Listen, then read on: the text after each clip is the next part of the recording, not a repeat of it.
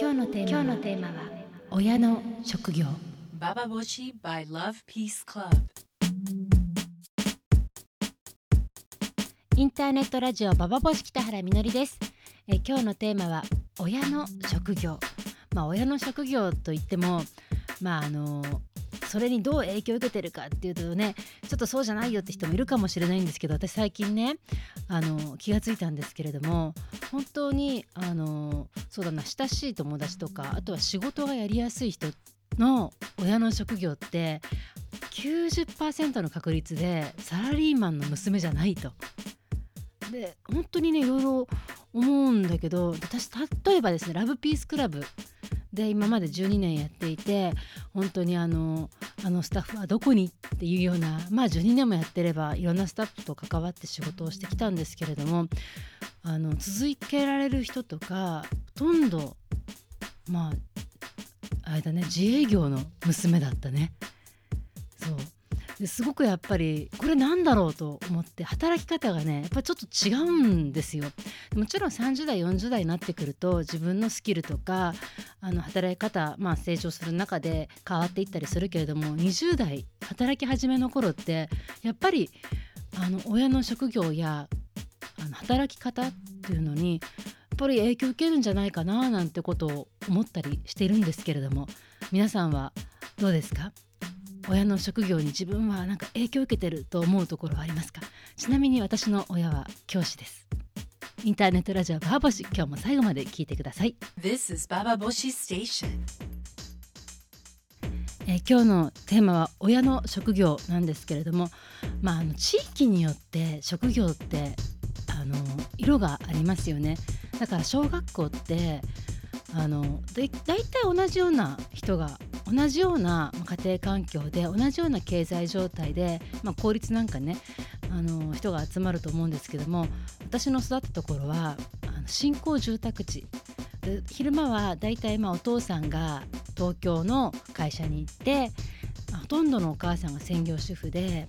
まあ、サラリーマンの娘息子たちが通う小学校だったんですよ。だからあのまあなんていうのかな今から思うと個性がないような感じはするんだけどもそれが中学生になると地元のあのもう一個ちょっと川を隔てた向こう側っていうようなイメージなんだけども本当にあのそっちの方は自営業集団あと農業の子どもたちっていうのが通う小学校だったんですけれどもその小学校と、ま統合されて一つの中学校に行くわけよ。そうするとサラリーマン集団とその自営業集団がちょうど半々で入り混じった中学校になってくのね。で初めて会ったその自営業集団の子たちっていうのは私から見るとあの全く異文化だったんだよね。そうなんて言ったらいいのかなもうねあのやっぱりお父さんが昼間家にいるっていう状態が私たちのそのサラリーマン学校からしてるととても不思議な感じであるのとあとは何というのかしらなんかあの気取ってない？なんか物おじしない感じでどんどん大人と喋っていくあのすごく大人びた感じがしたんだよね。その上そのセックスの知識もちょっと豊富そうな感じがあのしていてなんかすごいあの同じ年なのにちょっと大人みたいな子たちがとても多かったの。で一方そのそれがね如実に現れたのが給食の時間なんだけどもそのサラリーマン学校に行ってた子たちっていうのはみんな給食の時に机にナプキンを引いてあのお盆にもナプキンを引いてであのちゃんとそのランドセルの横に運動着の袋と給食のそのナプキンセットを入れる袋もつけて学校に行ってたの。で初めに中学校に行く時はさみんな給食出るからあの小学校の延長でそのナプキンセットを持って「さあいただきます」って言ったらみんなさ小学校の子たち男の子も女の子もよみんな机の上にあのお母さんが縫ってくれたナプキンを引いてあのいただきましたらその地元の小学校から来た子たちは誰もあのナプキンを引かずにあのまあそのお皿をむき出しのまま食べたわけよ考えてみれば別にナプキンを引く理由はなかったんだけどもそれが習慣化されていた私たちとしてはその何も引かない集団たちがとても野蛮に見えたわけでなんだと思ったんだけどもそっちの方があのまあ面倒じゃないよねってことでだんだんだんだんあの地元化されていくわけですよ。そういうふうになんか文化っていうのが入り混じって変わっていくんだけどもやっぱりねあの私の中ではなかなかその友達の壁としては超えられないものがあってだってやっぱサラリーマン集団の子どもたちって当然のようにあのいい学校に行くとかいい会社に入るとかそういうのをやっぱり価値観として植え付けられてるわけよ。ね、だけどこっちのその地元集団の子たちはあのそういうことではない価値観で生きてるっていうふうに子供心に思うわけそうするとあの今まで自分が信じた世界が全然違って見えるわけだからあの何かちょっと違う感じがするんだよね。そうその感じっていうのは中学校の時感じて私の本当に大学まではあの行くまでは大学行って大学そうね、卒業してしばらくまでは本当にだから自分と同じような家庭環境の友達と話すようだ10代の頃はねだったななんてことを今思うんですけれどもそれがですよ本当にどうして変わったのか気が付くとサラリーマンの娘の友達が少なくなっている今日この頃なんですけどその原因は何かそんなことをま考えているんですが皆さんはどっち派ですか、えー、皆さんのお母さんお父さんはどんな仕事をしていた人たちですか？そしてそれはあなたの生き方にどんな影響を与えているでしょう？ぜひそんなことを皆さんからメールいただきたいなと思います。メールは投稿するのボタンを押していただくと私が読むメールに直接来ます。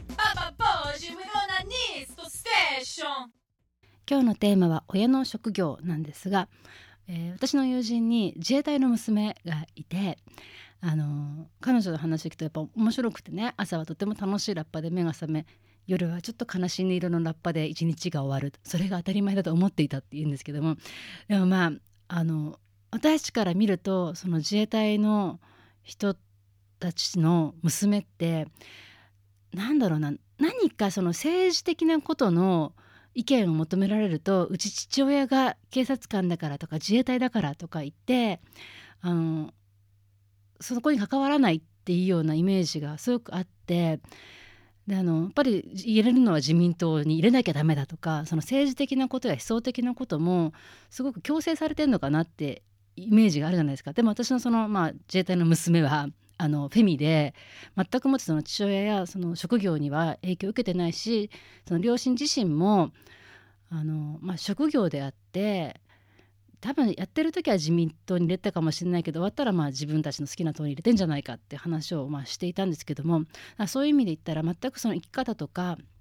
生き方というかまあ考え方においては職業には影響を受けてないっていうふうに言ったんだよね。で私それすごくあ分かるなとなんか正しいなって気はするんですよ。だから生き方とか考え方じゃなくてやっぱりあれだよねそのお金そのどう働くかとかお金に対してどういうようなあの立場でいるかとかそういうことなんじゃないかなっていうような気がするんですよ。でやっぱりサラリーマンや会社員の娘だとあのお金をその稼ぐとかそういったことに対してあとお金の話をやしなきゃすることに対してすごく引け目を感じる感性を育ててるような気がするんですけども皆さんどうですかね？なんかあの私自身もやっぱ仕事始める前本当に自分で商売っていうのを始める前ってあの本当にお金のことをすごく扱いにくくてお金を扱うことにあの本当に慣れるまでに10年ぐらいかかったような気がするんだよね。どこまでシビアにやっていいかとかどこまで自分のお金に対してこういう考えでやってるからいくらくださいっていうふうに相手にはっきり言うってことを自分で癒しいと思ってしまったらもうダメじゃない？でもそういうふうにお金のことうまく言えないことが長く続いたなっていうふうに思うわけで逆にですね私の今パートナーのもっこちゃんって、まあ、教わったことすごく多いんだけども大きいんだけどもあのやっぱり自営業のね子供なわけよ。すごいよねやっぱりあのちょっとお金のこととかでもあのまあそれがね何て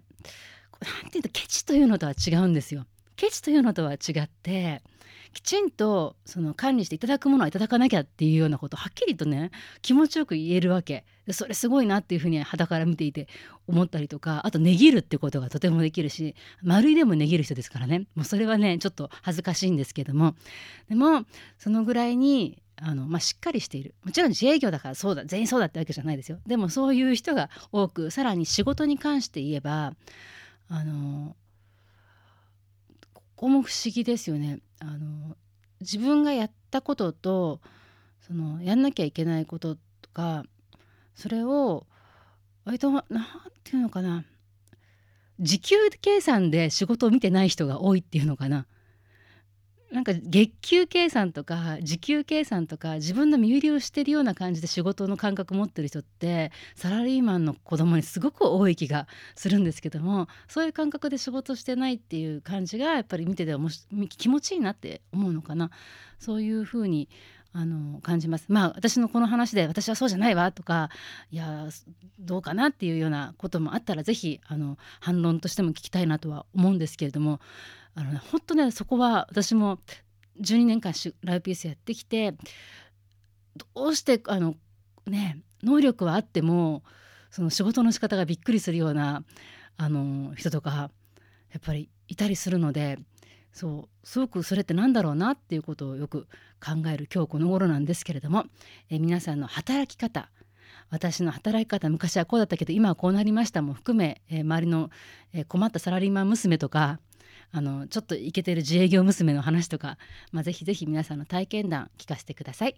メールは投稿するのボタンを押していただくと私が直接読む。メールに行きます。This is Baba Boshi Station. By Love Peace Club.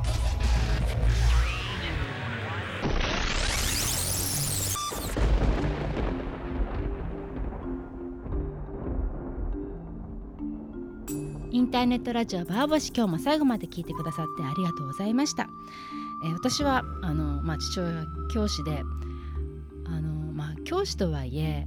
公立の先生ではなかったので私立の先生だったのであの会社員か公務員かって、まあ、親の職業欄つけるとかあるじゃないそこであの公務員つけられないしかといって会社員の中でも多分広告業とかさ通信業とかあるけど何やっていいか分かんないからサービス業っていう風にずっとつけてた記憶がありますね。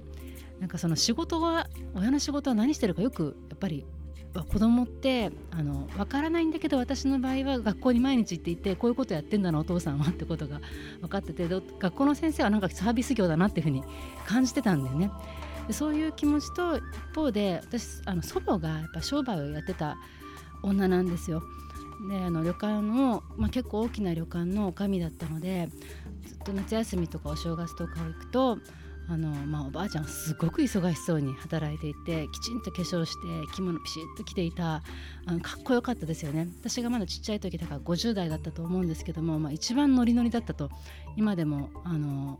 今80のそばあの時は一番幸せだったと。一番人生で働いて一番楽しかったっていうふうにあの何度も何度も私に言っていますけれどもそういう祖母の姿を見ていてあのまあかっこいいなって思ったすごく強く思った記憶が残ってますよね。で祖母はあのまあまあなんて言うんだろうな本当にいろんな女の人ともおじさんもいろんな人をに、まあ、トップなわけじゃない？ですっごい叱りつけたりとかあの、まあ、すごい褒めたりもしてたけれどもとにかく人を使うっていう姿をすごくあの見ていてそれがかっこよく見えてましたね。